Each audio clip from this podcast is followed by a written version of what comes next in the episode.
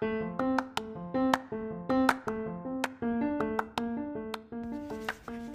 んにちは、さとみんです。今日は売っていたのは物語というお話をします。十数年前になるんですが、えー、当時ヒーリングブルーという屋号で手作りのジュエリーを作って販売して、まあ、一応その時生計を立てていた時期があるんですね。京都のもう南の外れのお茶畑に囲まれた古民家に住んで薪で沸かすお風呂や土間縁側ボットン便所そして庭には栗の木が3本あって渋柿の木が3本あって家の周りにはムカゴとか野いちごがなってあけびの木もあって藤のつるも取り放題でそして屋根の上を猿の親子がね走り回ってそして庭には生地が普通にこう降りていてそして夜に車で戻ってきたら道でね普通にタヌキに出くわすっていうようなね本当に暮らすことにとっても時間がかかるまあ都会の人が憧れるいわゆる田舎暮らしをしていた時期なんですね。このヒーリングブルーという名前は私の誕生日をマヤンカレンダーで見ると青い共振の手というらしいんですけどもそこから取った名前なんですね。で今ももう枕目ジュエリーは大好きなんですけどもまあ、えー、今はですね 自分では全然作ってなくってあのもうすごくね尊敬している大好きなあのジュエリーデザイナーさんにヒマラヤの麓に住んでおられるんですけど彼女に数年に1回作ってもらってでメンテナンスしてもらったりしています。で今もまあそのジュエリーはね大好きですけどもそれ以上にそのその当時っていうのは素材集めがすごい好きだったなと思うんです素材の背景にあるコンテクストストーリーというものをすごい大事にしていたんだなって思うんですね要はその作品の価値っていうものがストーリー物語にあったんだと思うんです。今でこそねなんかストーリーっていうものはすごいあの大事だよってあのオンラインでね例えばインターネット上で情報発信していく時に自分のストーリーっていうものもすごい大事だしそう何か売るものの商品のストーリーっていうものもすごい大事だよっていうのはあちこちで言われますけどもこれも結構ねあの十数年前に私も同じところからずっとそういうことから考えていたんだなというふうに思うんですね。で少なくとも私自身と買ってくれるお客さんにとってその作品の価値っていうのは物語にあったんだと思うんです。そしてその素材探しをあのものすごく楽しかったのを覚えてるんですけどもうワクワクしながらこれ半端なかったんですよね。特に今ブランドのコンセプトっていうのが自然界にある面白いもの不思議なもの畏敬の念を抱くものそれらを自在に組み合わせて他ではなかなか見ないような作品たちっていうものを、まあ、作っていたんですね。でそういうところにあのコンセプトがあったので、まあ、自然と不思議なものやストーリーが満載なものっていうのが集まってきてたんですよね自分のところに。まあ、ある意味これは意図的に引き寄せてたっていうことが言えますよね。よく使っていたそのミネラルジェムストーンあの石ですねこれはあのもうね数年前に亡くなられましたが大好きだったニュージーランド人のあのバイヤーの方ディーラーの方だったんですねからあの購入してましたディーラーだけどあんまり商売っ気のない少年みたいな人であのすごく素敵な人だったんですけども日本人の奥様がいらっしゃってねでその方の、あの日本で国内でこのジェムストーンとかミネラルショーとかっていうのが日本で大きな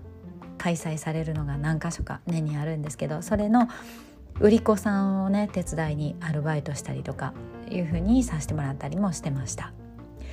で、えー、また水牛の角っていうのを私一時よく使ってたんですけどもこれは知り合いの方がその当時からまださらに随分昔に船旅で世界をあちこち旅していた時にこの印材ハンコのこのボディですね。ハンコになるボディの水牛のその角それの端材になった部分もうあのメインのところはもうハンコに使われて半端になってる端っことかですね。そういったバラバラのこ細切れになった水牛の角の輪切りとかそういったものをその人が昔業者さんから旅先でコンテナごと譲ってもらったっていうんですね。それを私が使うんだったらあげるよって言われて段ボール2つ分ぐらい山盛りにもらって帰ってすごい磨いてツルツルにして使ったりとかしたんですよね。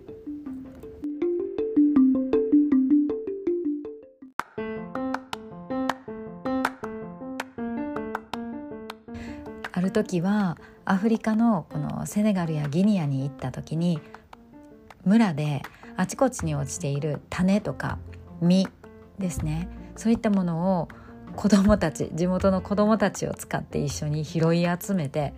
めちゃくちゃたくさん集めてきてくれるんですよ。でそのそれもねビーズの留めの部分に使ったりとかですねあとギニアの海岸でココナッツの殻っていうのが、まあ、流木のようにねあのこの残骸というかバラバラになったものが自然にしあのこの波で現れてシェイプされたものっていうのをあの海岸でまたこれも拾い集めてそしたらやっぱり不思議なことをしてるので近所の子どもたちがすぐに集まってきて「そんなもん欲しいのか」とか言って「こんなんこんなんでもいいんかこんなんでもいいんか」って言って次々とみんながあの散らばって拾い集めに行ってくれるんですよね。そうやってあのバックパックにもう山盛りココナッツの殻と村で拾ってきた種とか豆とかそういったものをいっぱい詰めて帰った年もありましたし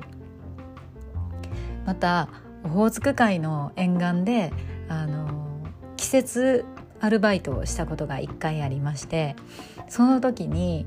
このビーチコーミング浜でこの拾い物をするっていうのがめちゃくちゃ楽しかったんですけど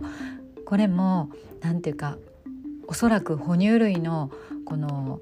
背骨の一部とかですね骨の一部とか魚の骨とか、まあ、貝殻とかいろんなものが、まあ、オホーツク海で拾うこの最北の海の端っこで拾うみたいなねそういう何かわからない哺乳類の骨みたいなことに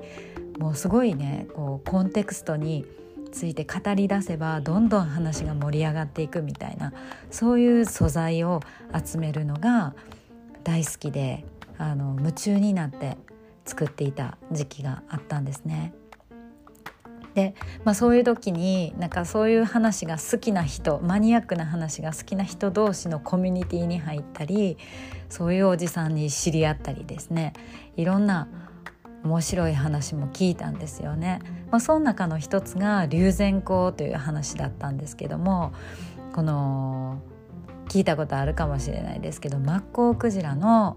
あのお腹の中に結石となってあの消化されずに残っているものそれがあの死んだマッコウクジラの、まあ、お腹をさばいた時にお腹をさばくっていうかお腹からこう出てくる時にあのなんて言うんですかねそれが香りのものすごい香りの高価なあの原料になるんですよね。これはあのシャネルとかディオールとかがあのみんな手に入れたがってものすごく具体的なちょっと数字わからないですけど、えっと、何何百グラムで何千万とかですねなんかそういう風なあな高価な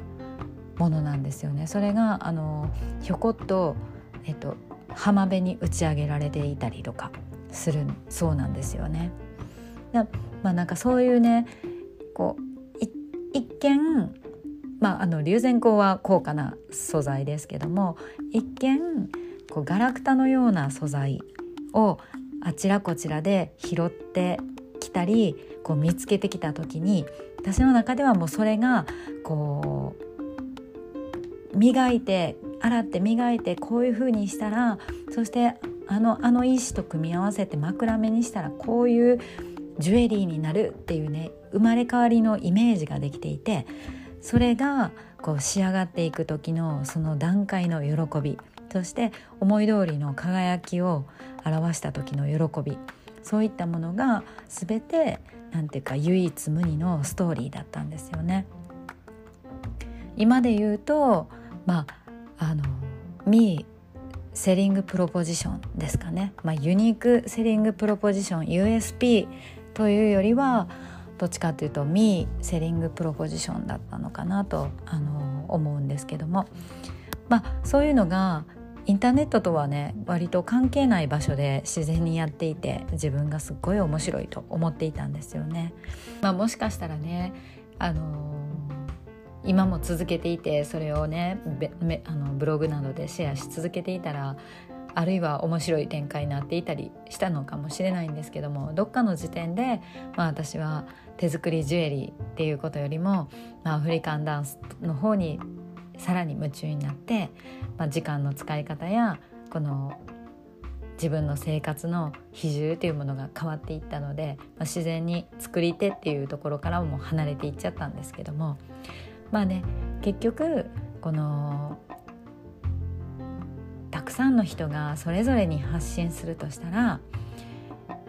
このその人らしさその人ならではのストーリーや物語っていうのが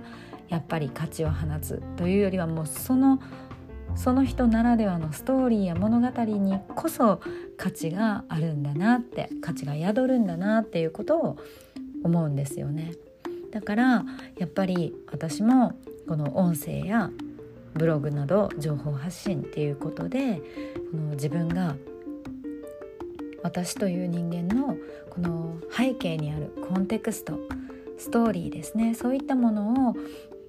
どんだけこう魅力的に伝えられるかそしてあの人に共感してもらえるかそういったことがまあ情報発信の醍醐味なのかなと思います。ということで